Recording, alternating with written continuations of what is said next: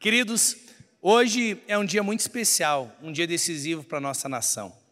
E eu tenho percebido que nunca aconteceu numa eleição uma polarização tão grande como nós estamos vivendo né, no dia de hoje. O que, que é importante nós sabermos, queridos? É importante que, mesmo que tenhamos né, os nossos governantes, deputados, senadores, governadores e presidentes, mesmo que nós tenhamos, o que eu tenho entendido que realmente vai sarar a nação, o que vai curar a nação, é uma nação rendida a Jesus Cristo. Amém? E dentro desse entendimento, essa semana toda, orando, clamando ao Senhor, Deus começou a trazer um clamor no meu espírito muito forte e eu preciso compartilhar esse clamor para com a igreja. Qual é o clamor? Precisamos voltar à essência do Evangelho. Precisamos voltar à verdade do Evangelho. Precisamos voltar àquilo que realmente o Evangelho é em sua essência. Porque eu entendo que às vezes o tempo vai passando e algumas pessoas elas vão se envolvendo com o sistema religioso sem necessariamente estarem envolvidas com o evangelho. Mas é o evangelho que salva, é o evangelho que nos liberta, é o evangelho que nos transforma.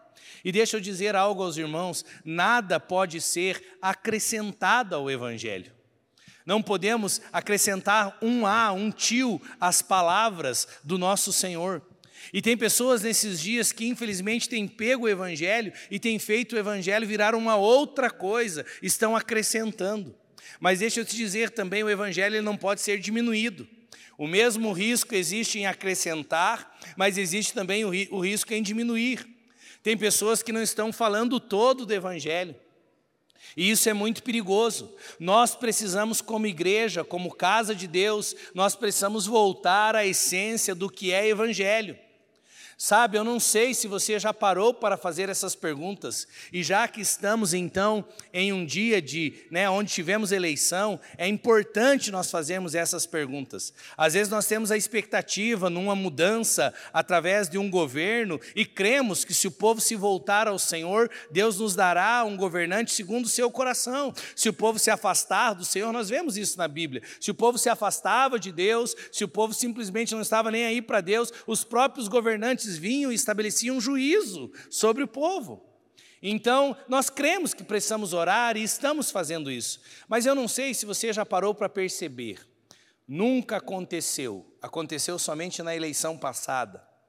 Pela primeira vez numa eleição para presidente, e isso foi constatado estatisticamente, não pelo Datafolha, foi constatado mesmo que foi a igreja, os evangélicos, que decidiram a eleição. Existe um número já dizendo que o Brasil, em breve, ele passará mais da metade da sua população se tornará evangélica. Isso é estatística, daqui a poucos anos isso vai acontecer.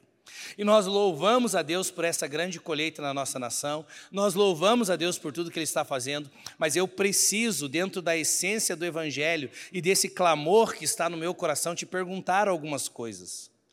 Se o Evangelho está crescendo, se o número de convertidos está crescendo, se eleições estão sendo decididas pelo povo evangélico, nunca se fez tanta campanha para o povo evangélico. Se isso tudo está acontecendo e nós estamos com um crescimento de crentes na nossa nação, a minha pergunta é: por que, que a criminalidade na nossa nação continua subindo? Por que, que os divórcios continuam aumentando? Por que, que famílias continuam sendo destruídas? Por que, que o índice, vocês estão entendendo, parece que tem alguma coisa aí que não está batendo. Vocês concordam que se a igreja avança, os números que são contrários à prática da igreja, eles precisam diminuir, concordam? Se a igreja, se o evangelho vai aumentando e as pessoas vão tendo uma experiência real e genuína com o evangelho, então cidades vão sendo transformadas. Nós temos muitos exemplos disso, de lugares que foram tomados por avivamento, e o avivamento veio, a vida de Deus entrou no coração das pessoas, a criminalidade diminuiu. Os traficantes não tiveram mais espaço, né? as coisas foram diminuindo. Então, eu creio numa restauração da nossa nação. Mas a nossa nação ela não será restaurada somente por um sistema político. A nossa nação será restaurada quando a igreja tiver uma experiência real com o evangelho que transforma. E aí nós não nos corrompemos mais. Nós não pecamos mais. E nós começamos a dar exemplo dentro das nossas casas, e os nossos filhos começam a crescer debaixo de uma vida de santidade. E aí nós teremos uma nação transformada. Pastor, você está indo contra tudo que está sendo falado nesses dias, precisamos orar, precisamos nos posicionar. Não, querido, eu não estou indo contra tudo isso. O que eu estou dizendo, precisamos orar, precisamos nos posicionar, mas precisamos viver o Evangelho de forma genuína. Porque é só o Evangelho que vai transformar. É só o Evangelho que tem esse poder. Nós poderemos ter um governo, seja de direita, seja de esquerda, seja qual é a ideologia que eles estão propagando. E não, deixa eu te dizer, não será isso a verdadeira solução para a nação. A verdadeira solução para a nação.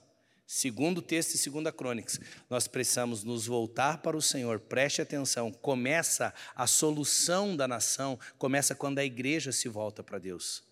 Perceba que Deus não está falando para o povo que não é dele. O texto diz: se o meu povo, se nós que estamos aqui, nós que conhecemos o verdadeiro Evangelho, o texto diz: se o meu povo, que se chama pelo meu nome, Está entendendo que Deus está falando com a gente, está falando com a igreja? É se o meu povo, que se chama pelo meu nome, não é os outros que não conhecem. Se o meu povo se humilhar, se o meu povo orar, se o meu povo me buscar, agora presta atenção nisso, isso é viver o verdadeiro evangelho, e se converter dos seus maus caminhos. Isso começa a trazer transformação na nação. Porque as pessoas começam a viver o Evangelho e se antes ela roubava, agora ela não rouba mais. Se antes ela tinha corrupção dentro da sua própria empresa, ela não se corrompe mais. Se antes ela enganava o patrão, ela não engana mais. Você está entendendo? Se antes ela tinha vício e era dominada pelo vício, ela se arrepende dos seus maus caminhos porque ela conhece o Evangelho, então os vícios não dominam mais. Deixa eu te dizer: se chegar num ponto que o vício não domina mais, se não tem usuário para traficante vender droga porque o evangelho alcançou, qual vai ser a função do traficante no país se não tem gente para consumir? Parece algo muito distante? Parece, mas você está entendendo que tudo começa com a transformação genuína que só o Evangelho traz. Como que vai ter corrupção? Se nós tivermos pessoas nos cargos de autoridade da nação que conhecem o Evangelho. E não somente a bancada que se diz evangélica e que, mesmo assim, em determinados momentos ainda se corrompe. Nós precisamos de pessoas que realmente conhecem o Evangelho, vivem pelo Evangelho, são discípulos de Cristo, tomam a sua cruz e seguem Jesus, renunciando o seu eu.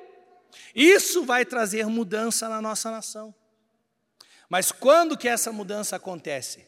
Quando a igreja começa a se posicionar.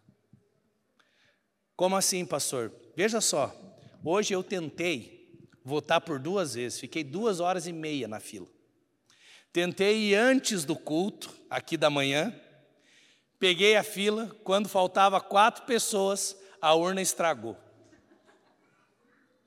Aí vai ter que vir o técnico, vieram o técnico do TSL para trocar a urna, a outra urna veio estragada de novo. E aí deu cinco para as dez, eu pensei, alguém tem que pregar naquela igreja. Então eu saí, deixei, e aí tive que voltar tarde. Quando eu voltei à tarde, um cara parou atrás de mim na fila, começamos a conversar. E ele falou: Você é pastor, né? Eu falei: Sou. Você é pastor da comunidade? Eu falei: Sou também. E aí começamos a conversar, ficamos ali. E ele me disse algo que eu falei: Meu Deus. Ele falou: Pastor, muita coisa precisa mudar na nossa nação, né? Eu falei: Precisa. Ele falou: Pastor, mas o senhor concorda comigo que às vezes tem coisas que precisam mudar nos próprios crentes? Eu falei, por quê? Ele falou, pastor, eu sou um empreendedor. Ele falou, eu tenho 30 funcionários na minha empresa. Ele falou, pastor, não estou falando mal porque eu sou crente, eu sou ministro de louvor de uma igreja aqui de Guarapuava. Ele falou, mas o que mais eu tenho problema são com os crentes que trabalham lá comigo. Veja que falta de testemunho. Ele falou: Eu tenho 30 funcionários, pastor. Quem mais me dá problema são meus irmãos na fé. Vocês entendem, queridos, que antes da gente falar de algumas coisas que precisam ser transformadas, talvez o interior, o âmago da igreja de alguns precise ser transformado. E quando nós entrarmos para essa essência do Evangelho, queridos, nós vamos ver algumas transformações reais e genuínas. E dentro dessa transformação que primeiro acontece no nosso exterior, interior, depois vai vir para o nosso exterior. Porque se eu tenho uma realidade de evangelho dentro de mim, o meu voto é segundo o evangelho. Os meus posicionamentos são segundo o Evangelho. Não é segundo o que a multidão fala, não é segundo o que é politicamente correto, não. Nós fazemos segundo o Evangelho. Mas para que nós possamos entender o que é Evangelho, nós precisamos voltar à essência. E eu quero que você abra comigo no livro de Mateus, capítulo 3. Quantos aqui essa noite querem conhecer mais do Evangelho de Jesus Cristo? É Ele que nos transforma, queridos. Mateus capítulo 3. Eu quero só contextualizar para os irmãos aqui. Os irmãos sabem que do Velho Testamento para o Novo Testamento, sabe aquela página em branco da sua Bíblia que fica entre o Velho Testamento e o Novo Testamento? É o que realmente aconteceu durante 400 anos. Nenhuma palavra Nada foi falado, nenhuma direção, nada de Deus durante 400 anos. Imagine o tempo do silêncio, as trevas reinando sobre a terra, Deus sem falar com o seu povo. E o pior de tudo isso, queridos, reinos se levantando, reinos imperadores se levantando, fazendo barbaridades, conquistando terras. Dizem que o Império Romano era o mais bárbaro, o mais violento. O que os romanos fazia para, faziam para conquistar territórios era algo terrível. E bem, na verdade, tem esse contexto. E nesse tempo de 400 anos de silêncio, Deus envia um homem chamado João Batista para ser uma voz que vai preparar o caminho. Então, se nós queremos saber qual é o evangelho genuíno, nós temos que voltar para estudar com aquele que foi o primeiro que pregou o Evangelho.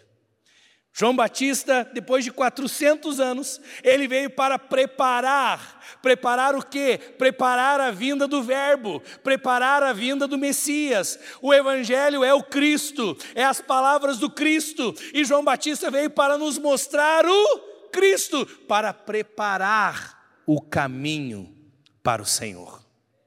E veja só, o Evangelho, queridos, ele é simples no entendimento, mas ele é extremamente profundo para qual a decisão que nós precisamos tomar. O Evangelho ele é simples para que eu possa entender, mas ele exige um preço que precisa ser pago. Aí você vai dizer: ah, mas Jesus já pagou o preço, sim, ele pagou o preço, ele quitou a nossa dívida para com Deus mas nós precisamos negar a nós mesmos, é o que diz o texto, para que possamos segui-los. Então, o Evangelho tem renúncia? Sim, tem renúncia.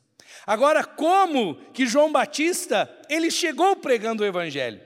Mateus capítulo 3, o versículo 1 diz assim, Naquele dia, naqueles dias, dias do quê? Dias do Império Romano, dias de 400 anos de silêncio, dias onde a violência governava sobre a terra, barbaridades cometidas sobre, pelo Império Romano?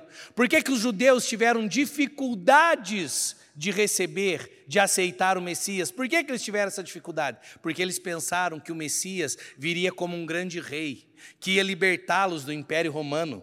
E o Messias decidiu vir em uma manjedoura. Ele assumiu o lugar de servo, porque ele mostrou que o reino dele não era político, mas o seu reino era eterno. E você está entendendo? Veja só que interessante.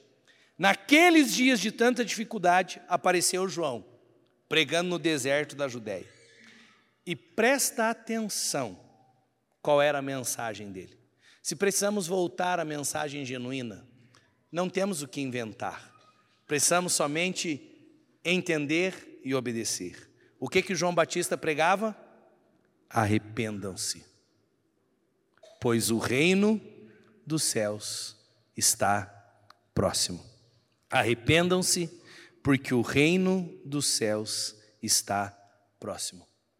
Sabe, queridos, a mensagem do Evangelho até hoje continua sendo uma mensagem de entrega, uma mensagem de arrependimento, uma mensagem que, se eu conheço o Filho e o Filho me liberta, então realmente eu sou livre. Sabe, por que, que nós votamos no Brasil? Por que, que somos brasileiros? Porque nós nascemos no território brasileiro. Para que eu possa entrar no reino dos céus, para que eu possa ser participante desse reino celestial, a Bíblia fala também sobre um nascimento.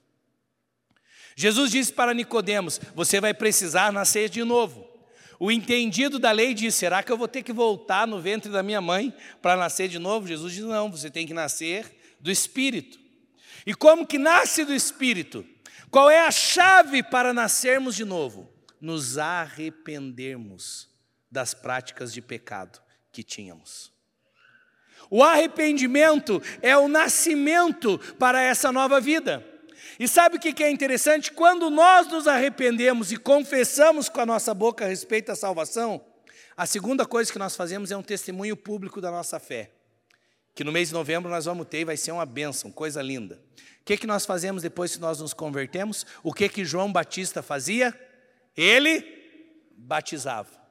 Ele disse: Eu, João, eu batizo na água, mas vai vir alguém após mim que ele vai batizar vocês com o Espírito Santo e com fogo. Mas só para você entender, eu entro nesse reino através do arrependimento dos pecados que eu cometia. Depois eu faço uma confissão pública da minha fé. Vem um pastor lá, quase me afoga na água. Enquanto eu não vejo Jesus, ele não me puxa, né? Tem alguns, gente, que era tanta coisa que dá vontade de se deixar mais tempo embaixo da água para garantir. Mas o que é o batismo? O batismo é um símbolo. Por que, que a gente dá o caldinho no cara? Coloca lá na água e depois puxa. Porque a gente está dizendo, você está morrendo para a velha vida que você vivia.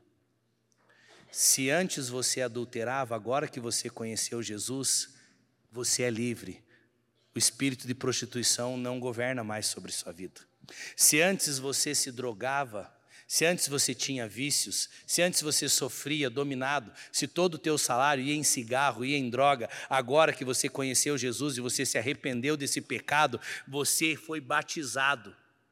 E aí as coisas velhas ficam para trás na sua vida. E eis que tudo se faz novo. Agora já não é mais você que vive. Porque veja só que interessante que é o batismo. A gente coloca as pessoas nas águas, mas a gente não deixa ela lá para morrer afogado. A gente só diz, ó, essa vida de pecado está morrendo, mas você agora está nascendo para Ele. Você pode viver uma nova vida. Agora você é livre. Se antes o teu casamento estava prestes a acabar por causa do pecado, Agora, a vida de santidade que você vai ter, isso vai proteger seu casamento. E você vai viver com uma família bem estabelecida, abençoada, bem-aventurada. Você está entendendo, queridos? O Evangelho, primeiro eu preciso me arrepender. E me arrepender do quê? Das práticas erradas que eu tinha.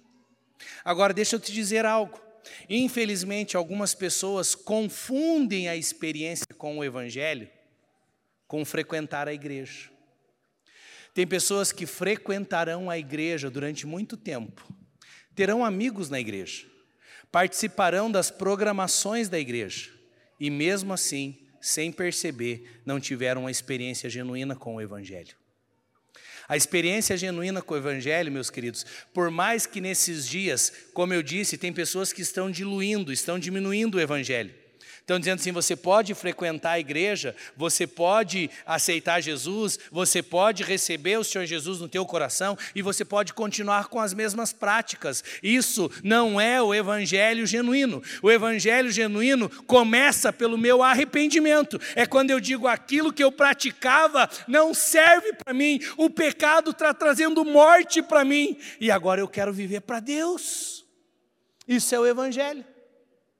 Agora, tem pessoas que eles estarão somente inseridos em um contexto religioso. Eu lembro muito claro, uma vez eu fui para um atendimento e aquilo me assustou. Uma pessoa já com muitos anos na igreja, ou seja, muitos anos envolvido nas atividades, frequentando os cultos, Mas mesmo tendo muito tempo, ela nunca tinha tido uma experiência real com o Evangelho.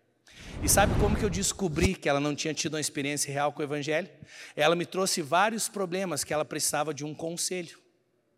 E, a, e eu, depois que ela me falou todas as coisas e eu ouvi com paciência, eu fiz somente uma pergunta para ela.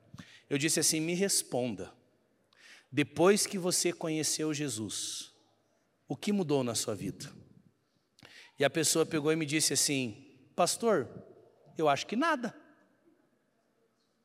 Eu falei, quanto tempo você vem na igreja? Ele falou, há muitos anos, pastor. Mas tá, depois que você conheceu Jesus, não a igreja, mas depois que você conheceu Jesus, o que, que mudou na sua vida? Ele falou, acho que nada. Então, bem na verdade, queridos, ele nunca tinha conhecido Jesus. Porque a Bíblia diz que quando nós conhecemos Jesus, o Filho nos liberta. E todos aqueles problemas que ele estava tendo, sabe por que, que era? Era por causa de prática de pecado. E se vai continuar praticando pecados e não vai permitir que o filho liberte, então ele está envolvido mas ele não está ainda convertido. E nós precisamos, nesses dias, avaliar o nível da nossa conversão. Sabe por quê, queridos? É muito interessante essas pessoas que estarão envolvidas. Ô, oh, queridão, bom, que graça, né? Ele quer subir e pregar comigo, deixa. é? Então veja só, queridos, precisamos avaliar o nível da conversão. Porque a entrada para o reino, a primeira porta que nós precisamos ultrapassar, é o arrependimento. É eu falar, aquela vida lá atrás não servia para mim. Estava acabando comigo, o pecado estava gerando morte. Mas sabe o que começou a me preocupar? Pessoas se dizendo cristãos que começaram a defender pecado. Dizer, não, não é bem assim. Aí pega uma parte do evangelho e não finaliza. Porque dizem, mas Jesus chegou para aquela mulher que foi pega em adultério e diz assim: Ah, mas eu não te condeno. Então, se Jesus não condenava ela do pecado, Jesus não condena os meus também. Guarda isso. Tem início, tem meio e tem fim. Nesse mesmo texto que Jesus assim, eu não estou te condenando, porque Jesus ele não vem para nos condenar, Jesus ele vem para nos libertar. Mas nesse mesmo texto ele diz para a mulher: "Eu não te condeno, aonde estão os teus acusadores?" Mas como que ele termina a mensagem para essa mulher? Como que ele conclui o evangelho para ela? Ele diz: "Vai e não peques mais." E hoje qual é o problema quando eu digo que estão diminuindo o evangelho? Esse tipo de mensagem não atrai seguidores. Esse tipo de mensagem não dá visualização na internet, no YouTube. Essa mensagem que você precisa dizer assim, você precisa se arrepender das práticas que você está tendo. Isso não chama a atenção de muitos, mas deixa eu te dizer: a Bíblia diz que um coração quebrantado e contrito o Senhor não despreza. Por mais que essa seja uma mensagem que não chama a atenção de muitos homens, todo coração arrependido chama a atenção de Deus. Todo coração que se volta para Ele em clamor, em jejum, dizendo: Deus, eu quero me arrepender, eu quero ser livre desse pecado, eu quero viver uma nova vida, todos esses alcançarão misericórdia diante do Senhor. Então, nosso arrependimento não atrai o holofote dos homens, mas o nosso arrependimento atrai o olhar de Deus. Quando Davi falhou, ele diz: Cria em mim, ó Deus Renova em mim, cria em mim, ó Deus, um coração puro. Não se afastes de mim, não me detenhas da tua presença. Sabe, queridos, nós precisamos esses dias nos voltar para o evangelho genuíno. Senão, meus irmãos, corremos um risco, e o risco é muito grande. A Bíblia diz: eu não consigo, como pastor, chegar e falar: esse vive o evangelho genuíno, esse não vive. Eu não sei o que está lá dentro do teu coração. Quem separará o bode das ovelhas? O próprio Senhor Jesus no último dia. E quando o Senhor Jesus for fazer isso, tem um texto da Bíblia, queridos, que assim me preocupa demais e precisa isso ser pregado e proclamado. A Bíblia fala que tem pessoas que chegarão para Ele e dirão: Mas Senhor, em Teu nome. Primeiro, tem um monte de crente que nunca expulsou um demônio. Aí ele diz: Senhor, em teu nome nós expulsamos demônios. Tem um monte que nunca teve esse privilégio. E é bom, é bom ver uma pessoa sendo livre e o diabo ter que sair, né, com o rabo entre as pernas. É bom. Aí ele diz: Em teu nome nós curamos enfermos. Uau! Fluiu libertação, fluiu milagre. fizeram muitas coisas, mas a resposta de Jesus precisa colocar um ponto de interrogação na nossa cabeça, para avaliarmos como nós estamos, porque eram pessoas, vamos ser bem sérios, era qualquer um? Não era.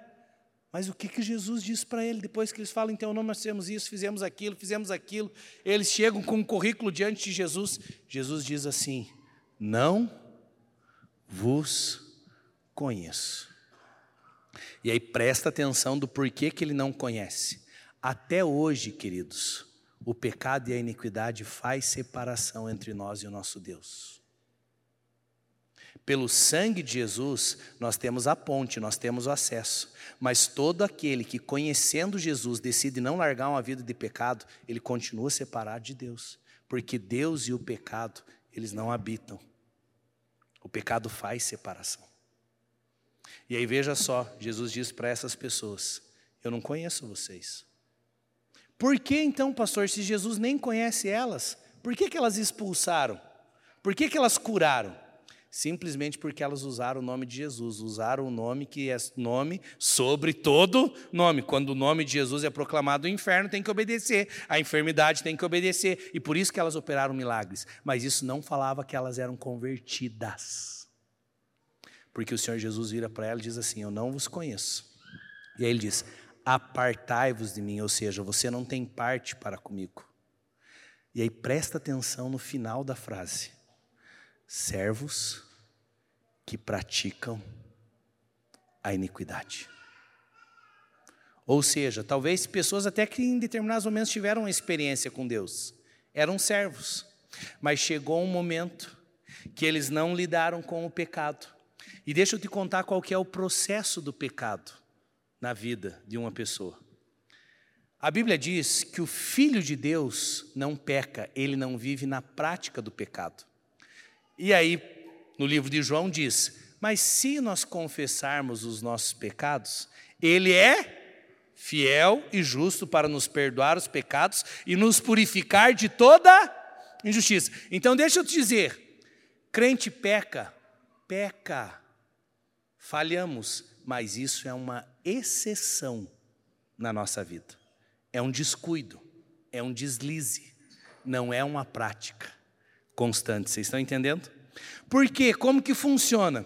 Se eu começo a pecar naquela mesma área e eu sigo nessa área, então eu estou na igreja, mas eu não me preocupo com a pornografia. Eu estou na igreja, não me preocupo com a imoralidade. Eu me digo crente, mas eu continuo adulterando. Eu me digo cristão, mas eu continuo espancando a minha mulher. Eu continuo né, me corrompendo. Eu continuo subornando. Aí o que, que acontece? Quando você se converte e de repente você pratica um pecado, logo que você converteu, eu tenho certeza que todos aqui já tiveram essa experiência.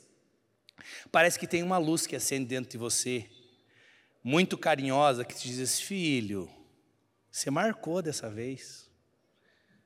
Volta teu coração para mim. E a gente vai lá para a presença do Senhor e chora diante dele, diz: Deus, errei, falhei, mas estou aqui arrependido, estou confessando os meus pecados, não quero cair mais nisso.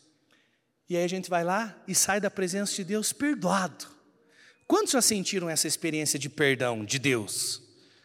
Só, só isso. Eu já senti várias vezes, Deus me perdoando, é bom demais. Mas o que, que é o problema?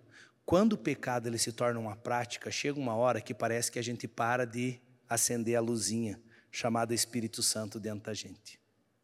E a gente começa a fazer do pecado uma prática. Quando o pecado ele deixa de ser uma exceção e ele se transforma numa prática, a Bíblia para de chamar de pecado, a Bíblia começa a chamar de iniquidade. É para aquele pecado que eu pratico e aquilo já não faz diferença mais. E eu penso que é normal. E eu já nem peço mais perdão disso. E eu já não estou mais nem aí para isso. E aí, lá no final, se não tiver uma palavra de confronto, é muito melhor você que talvez está nesse momento ainda da vida, você ouvir essa palavra e hoje se arrepender, do que ouvir lá do Cristo depois, apartai-vos de mim, servos que praticam a iniquidade. O evangelho começa quando eu me arrependo. Quando eu digo, eu não quero mais viver essa vida. Por isso que eu falei aos irmãos que eu espero sim uma transformação da nossa nação. Mas eu espero uma transformação da nossa nação quando a transformação começar dentro das nossas igrejas. Quando dentro das nossas igrejas pararem a fofoca. Quando dentro das nossas igrejas, dentro dos casamentos cristãos, pararem o desejo pelo divórcio. Quando dentro da educação cristã, a gente começar a cuidar dos nossos filhos segundo a palavra do Senhor. Quando os próprios crentes não se corrompem. Aliás, a respeito de corrupção, que muitas vezes tenta imperar, né? tem um império de corrupção na nossa nação que precisa cair. Sabe o que, que fala a respeito de Jesus? O meu santo não verá corrupção. Ou seja, o Cristo, ele não vai se corromper com nada. E o que ele quer da sua noiva, que a sua noiva também não se corrompa por nada. E como que nós não nos corromperemos? A santidade, queridos, precisa ser a nossa armadura nesses dias. Por mais que outros se levantem dizendo não preciso de tudo isso, alguns estão usando da graça para dizer não, não precisa. Não se preocupe, se você pecou, tem graça sobre você, sim, tem graça, mas a mesma graça que te perdoa é a graça que te transforma. Segundo Tito, a Bíblia diz que a graça se manifestou educadora a todos os homens, ou seja, a graça ela nos educa, nos educa que a fugir, a, a largar, a abandonar as paixões do pecado. Então, queridos, nós precisamos sim nos levantar esses dias para dizer, antes da transformação chegar lá em Brasília, e eu creio que vai chegar, porque nós estamos orando por isso, uma transformação genuína, que a transformação comece em mim e em você, que a corrupção caia no meu coração e no seu coração, que o pecado não tenha mais domínio sobre nós. João ele veio dizendo: arrependam-se, porque o reino dos céus está próximo. Versículo 6: Muitas pessoas vinham até ele, confessavam os seus pecados e eram batizados. Eles morriam para a velha vida e decidiam viver uma nova vida no Senhor Jesus. Aí no versículo 7 do capítulo 3, a Bíblia diz que os religiosos chegavam até João. E quando os religiosos chegavam até João, aqueles que estavam envolvidos com o sistema religioso da época, aqueles que liam a Torá nas sinagogas, aqueles que proclamavam e se diziam os filhos de Deus, quando eles se achegaram até João, eles tiveram uma repreensão fortíssima. João disse para eles: raça de víboras, quem lhes deu a ideia de fugir da ira que se aproxima? Versículo 8: deem frutos que mostre o arrependimento de vocês.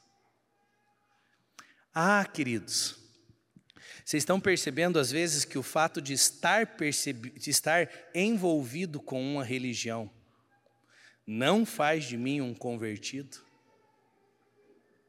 Porque o que faz de mim um convertido é eu decidir me arrepender para os meus pecados, porque o Filho se, se manifestou para desfazer as obras do diabo na minha vida. E eu estava no reino das trevas, mas ele me transportou do reino das trevas para o reino da sua maravilhosa luz. Hoje eu faço parte de um outro reino, ou seja, aquelas práticas do reino das trevas não tem mais na minha vida.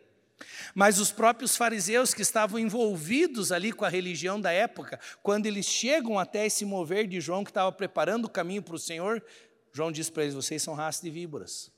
Que, é que vocês precisam? Me mostra aí o fruto do teu arrependimento. Sabe o que é me mostra o fruto do teu arrependimento? É assim, ó. Antes de conhecer Jesus, o que é que você praticava? Depois de conhecer Jesus, o que é que você faz? Põe numa lista e mostra para mim aqui o fruto do teu arrependimento. Isso é forte, queridos. Isso é sério. E nós precisamos ter uma igreja, uma noiva que tem frutos de arrependimento. De dez virgens, cinco se prepararam, cinco não se prepararam. Alguns ficarão à direita, outros ficarão à esquerda. É o que diz a palavra do Senhor. Alguns Deus vai dizer: Eu não vos conheço. Outros, Deus vai dizer: Vinde benditos do meu Pai, entra no gozo do teu Senhor. Mas a verdade é que sempre terão dois lados. E o lado de cá é só via arrependimento. É só quando eu me arrependo de todo o meu coração e eu largo de algumas práticas e eu digo: Eu não vivo mais para o pecado. João diz: Me mostra o fruto do arrependimento de vocês. Eu e a Vivi estávamos ministrando um congresso de casais e sentamos com um dos pastores e ele começou a contar o testemunho de vida dele. E ele falou que ele era uma pessoa muito promíscua.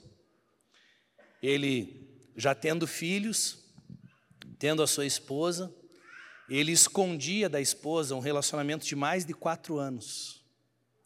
Só que esse relacionamento de mais de quatro anos era a melhor amiga da esposa dele, que frequentava a casa deles quase que todos os dias, que levava presente para os filhos.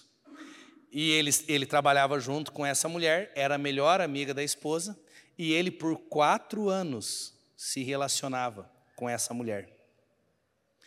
E ele, contando para nós, ele falou assim: Eu perdi as contas, pastor com quantas mulheres eu traí minha esposa. Chegou uma hora que eu não sabia mais. Eu estava completamente dominado pela vida de prostituição. Mas um dia eu passei na frente de uma igreja. Eu entrei nessa igreja. E ele contou que quando ele entrou na igreja, com o momento do louvor ali, ele sentiu uma presença tão forte de Deus que ele caiu em pranto diante do Senhor e ele entregou a sua vida para Jesus. E ele disse: Depois daquele dia, pastor, eu nunca mais traí a minha mulher. E tem crente que acha normal traição. Não é normal, é prática das trevas. É prática de um reino do qual você não faz parte. E não tem nada que justifique isso. E aí o que, que acontece? Veja só.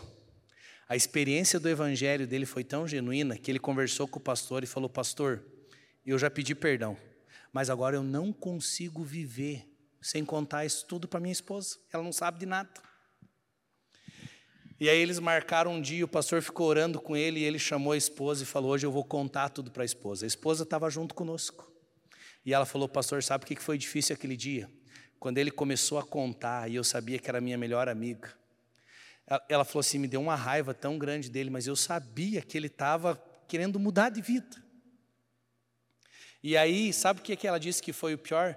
Porque muitos dos móveis da casa deles, inclusive a TV e tudo mais, ele dizia que era ele que dava, mas no dia da, da confissão, ele falou: Deixa eu te falar, a nossa TV, esse presente, tudo não fui eu que trouxe, era ela que dava o dinheiro e colocava aqui dentro de casa. Então eles saíram tirando tudo de dentro da casa, que era ainda fruto do presente da amante. Mas esse homem hoje, eles são pastores. Nós estivemos ministrando com ele num congresso onde tinha 100 casais que estão sendo ministrados e cuidados por ele, por eles. Sabe por quê? Porque o evangelho transformou o casamento deles e a vida deles. Jesus libertou eles. Sabe, meus queridos, não podemos brincar com o pecado. Mas, como eu disse, não é esse tipo de palavra que trazem aplausos hoje. Precisamos sim ter práticas diferentes do que aqueles que vivem no reino das trevas têm. Precisamos, queridos. E como que isso acontece? Se João batizava com água, ele diz: Após mim virá alguém que ele vos batizará com o Espírito Santo com fogo. A verdade é que nós não conseguimos por nós mesmos, mas o Espírito Santo nos ajuda a vencer o pecado. Não é pela sua própria força, é o fogo da presença do Espírito em você que vai fazer com que você vença essas áreas de pecado. Mas nós queremos ser encontrados diante deles, dele, como uma noiva que está com vestes brancas. Quando João faz essa repreensão aos fariseus, Abra comigo em Lucas capítulo 3, já estou partindo para o fim. Em Lucas capítulo 3. Logo que João fala isso, deem frutos que mostrem o arrependimento de vocês. Porque ele diz: o machado já está posto à raiz da árvore, e toda árvore, no versículo, comecei a ler aqui, não falei o versículo, né? Lucas 3, 9. No 3,8 ele diz: deem frutos que mostrem arrependimento. Preste atenção, não comecem a dizer a si mesmo: Abraão é o nosso pai. O que, que ele está dizendo aqui? Pessoas que não tiveram a experiência genuína ainda com Deus, que não têm fruto de arrependimento, mas está dizendo: não, meu pai era crente. Deixa eu dizer, quando chegar lá no último dia, não adianta dizer que o pai era crente, que o pai era pastor, que o tio era pastor. O que, que o João pega e diz? Viu, até da pedra Deus suscita filho Abraão. Então não vem com essa historinha, tudo aqui é individual. Moisés tem uma ordem para matar todos os meninos. A Bíblia fala sobre as parteiras que não obedeceram o faraó, que era matar. Ninguém vai entrar no vácuo da vida cristã do outro para a salvação. Deem frutos dignos do arrependimento. Não comecem a dizer a si mesmo: Abraão é nosso pai, pois eu lhes digo que dessas pedras Deus pode suscitar filhos a Abraão. O machado já está posto à raiz das árvores. Presta atenção. Toda árvore que não der bom fruto será cortada e lançada no fogo. Às vezes a gente olha o fruto só ganhar pessoas para Jesus, mas não é esse o contexto aqui. Ele está falando aos religiosos: vocês têm uma prática que não condiz com a vida cristã. Me mostre fruto digno do arrependimento de vocês. Ou seja, o que era o fruto aqui? O fruto é a transformação que o Evangelho gerou em mim, no meu interior. É eu dizer, eu praticava isso, mas agora eu tenho um fruto, eu não pratico isso mais.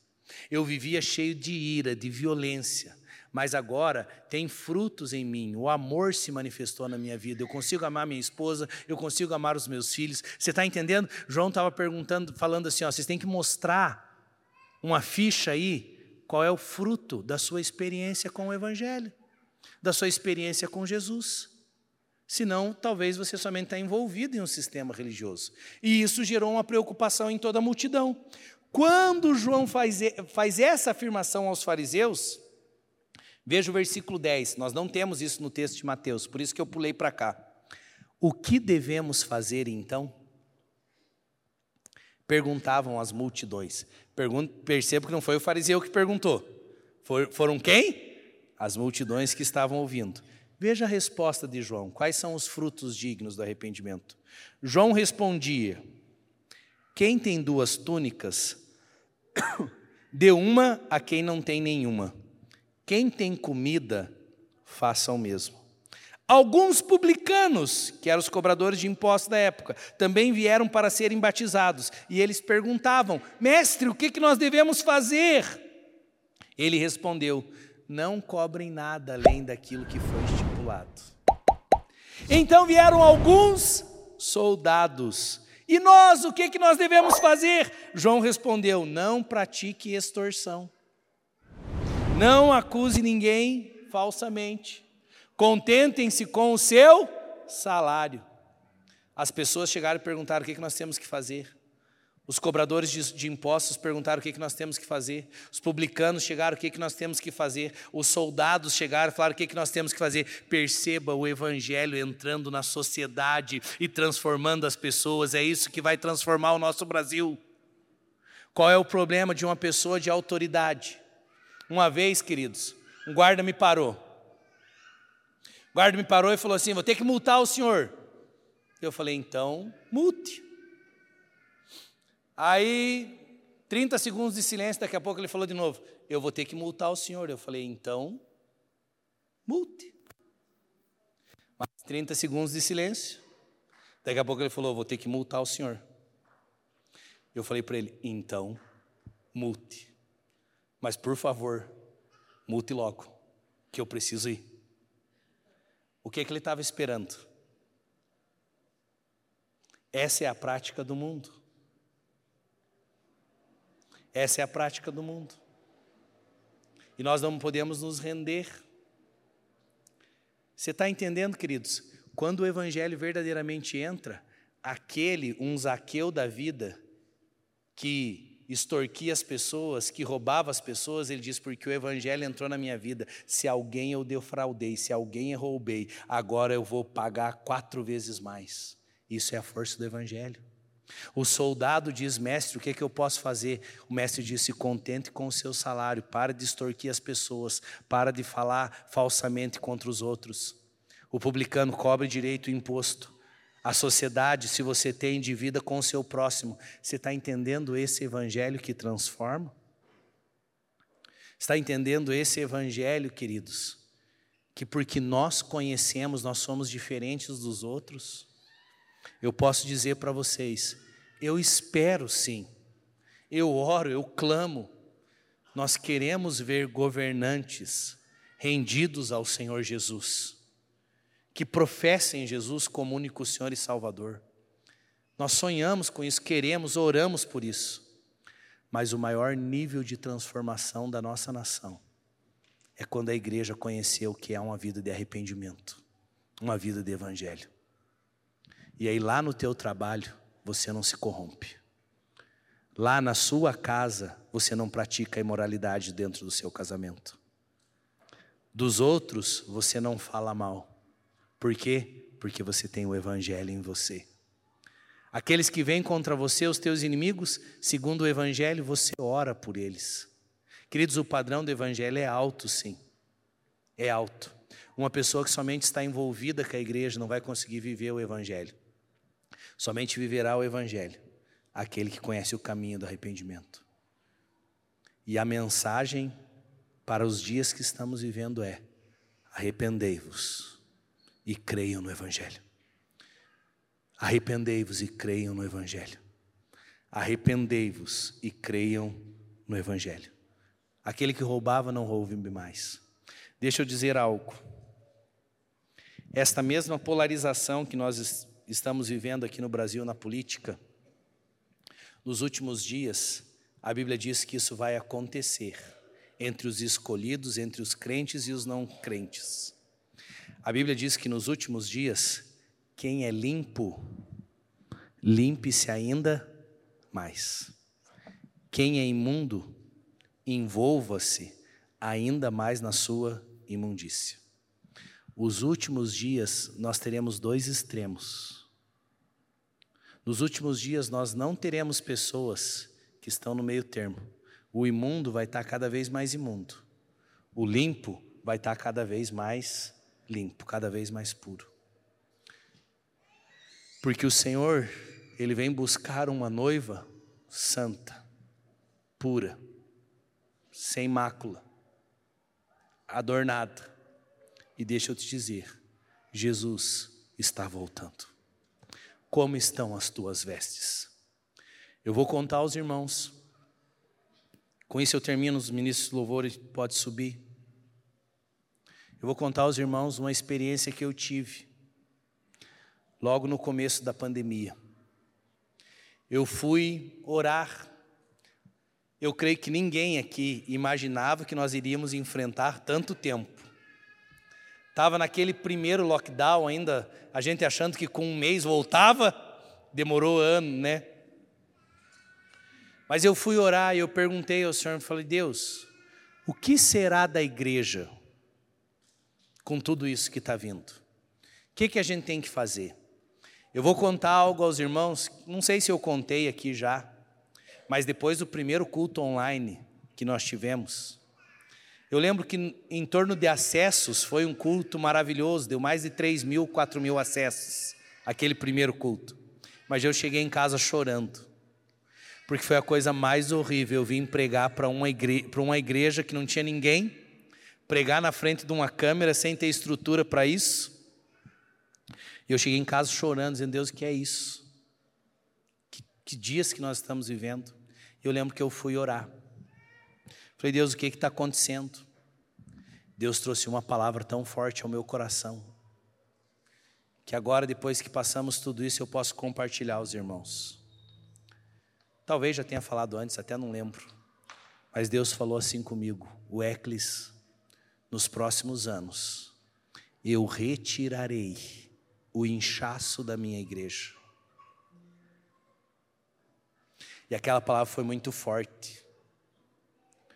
E deixa eu te dizer algo, a pandemia, ela veio para mostrar o coração de alguns. Sabe, no corpo nós precisamos ter líquido, concorda? Tem que ter. Mas você sabe que tem um momento que tem retenção de líquido. Líquido que não faz parte do corpo, que não devia estar ali, que está sendo retido. E quando eu fui orar a respeito da pandemia, Deus falou: tem pessoas que elas só são como uma retenção de líquido no corpo. Elas não estão conectadas realmente com o corpo. O que que conecta com o corpo? A experiência de arrependimento. É eu receber Jesus como meu único Senhor e Salvador e eu mudar as minhas práticas. Vou falar algo aos irmãos, talvez alguns não gostem disso, mas não tem problema se você não gostar. Você tem o direito de gostar ou não gostar. Quando a pessoa se convertia alguns anos atrás, a gente dizia assim: o cara se converteu, ele parou de beber. Hoje o cara, depois que converteu, ele se encontra com alguns irmãos e começa a beber depois disso. Porque tem gente que já não está mais nem aí para algumas coisas. E nós precisamos ter cuidado com isso. Porque você que diz assim, pastor, eu bebo, mas eu me controlo. Você tem filhos na sua casa que estão te vendo. E talvez eles não se controlem depois. E toda brincadeira que a gente começa a ter com o pecado, depois ele cresce. Mas, pastor, não é pecado. Realmente, se você não se embriagar, realmente não é pecado. Mas você nunca sabe como os teus filhos estão te vendo. Você nunca sabe se o teu filho vai ter dificuldade nisso ou não. E talvez o álcool é uma das drogas que mais destroem famílias. Por isso tome cuidado. Mas não é o tipo de palavra que muitos gostam de ouvir. Você tem a sua liberdade, você tem o espírito para falar com você. Mas eu, como pastor da casa, eu preciso sempre alertá-los, amém? Amém? E com isso eu não estou tentando estabelecer uma regra sobre você. Eu estou dizendo: tome cuidado. Tome cuidado. Eu vou falar. Eu vi amigos meus que cresceram na igreja. E por causa da brincadeirinha de um só cálice, se perderam. Sabe por quê? Porque os pais deles tinham vivido uma vida de pecado de alcoolismo sério. Foram livres, eles cresceram na igreja, não viram isso.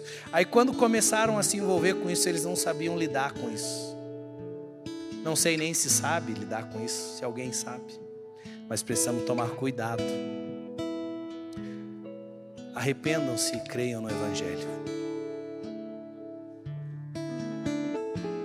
João Batista preparou o caminho, dizendo: tempo de se arrepender, para que o Senhor possa agir. O que vai transformar a nossa nação é quando o soldado, porque ele tem Jesus, ele diz: Eu não vou extorquir você. É quando o crente que tem Jesus diz: Eu não vou subornar o soldado. É quando o crente que tem Jesus diz: Eu não vou na boca, na, na boca comprar droga. Eu não vou fumar eu não vou me embriagar. Vocês estão entendendo, queridos? Isso vai trazendo transformação para a sociedade. Graças a Deus, hoje nós vamos participar da mesa do Senhor. O participar da mesa do Senhor fala que se nós comemos do pão e bebemos do sangue, é porque nós temos uma experiência de arrependimento, concordo? Eu entro nessa aliança porque eu me arrependi dos meus pecados e o sangue de Jesus Cristo me lavou me purificou dos meus pecados. E aí eu pego o pão e digo, porque eu sou purificado do pecado, então eu faço parte de um corpo. Que Cristo é o cabeça do corpo. Eu faço parte do corpo. Eu não sou líquido sobrando ali. Eu faço parte. Eu tenho a minha função. Eu quero que você se coloque em pé hoje. Nós vamos nos colocar diante do Senhor.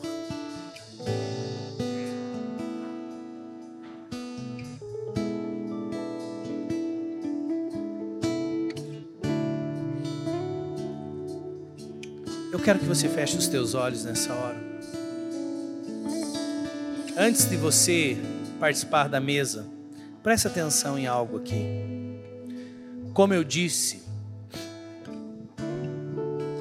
eu não posso dizer, eu como pastor, quem tem uma experiência genuína e quem não tem. Eu não posso dizer quem é convertido e quem não é.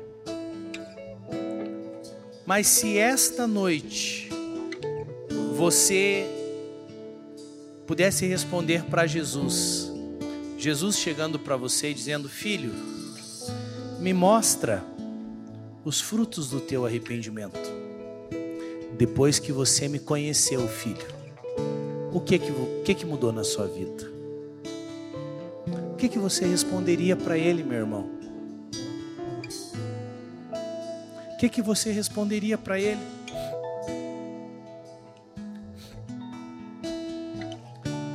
João disse aos religiosos: mostrem frutos. Deem frutos que mostre o arrependimento de vocês. Nós não viveremos, queridos, como o mundo vive. Nós fomos escolhidos, separados para viver em santidade, seguir a paz com todos e a vossa santificação, sem a qual ninguém verá o Senhor. Eu vou fazer uma oração consagrando os elementos. Mas enquanto eu faço essa oração consagrando os elementos, antes de comer o pão e beber do cálice, Paulo diz: Examine-se, pois, o homem a si mesmo, e depois coma do pão e beba do cálice. Que você possa avaliar como está a sua vida cristã hoje. Meu desejo aqui essa noite não é nenhum tipo de condenação sobre os irmãos, de forma alguma, de acusação, de forma alguma quero dizer aos irmãos hoje que o Cristo, o Cordeiro de Deus que tira o pecado do mundo, está aqui hoje. Tem sangue de Jesus sobre nós. Nós podemos decidir começar uma nova história a partir de hoje, porque o pecado já não mais terá domínio sobre nós. Senhor, nessa hora nós oramos a Ti. A porta de entrada para o reino é o arrependimento. Pai, nós queremos ter uma vida cristã genuína, livres do pecado. Sabemos, Pai, que somos transformados dia após dia, de fé em fé, de glória em glória. Senhor, nós queremos uma vida livre do pecado e livre de condenação. Queremos viver para Ti. Queremos falar como Jesus falou quando mencionaram para Jesus, lá vem o príncipe desse mundo, Jesus disse: Ele nada tem em mim. Que o diabo não encontre nada em nós, nem nos nossos pensamentos, nem nas nossas atitudes, que possamos viver para Ti. Senhor, nessa noite consagramos a Ti o pão, consagramos a Ti o cálice Dizemos que comemos e bebemos porque temos uma aliança contigo. Fazemos parte do corpo do qual o Senhor é o cabeça. Nos arrependemos dos nossos pecados, te pedimos perdão e queremos viver a transformação genuína que o Senhor tem para começar nessa nação. E isso começa a partir da igreja, começa a partir das nossas vidas.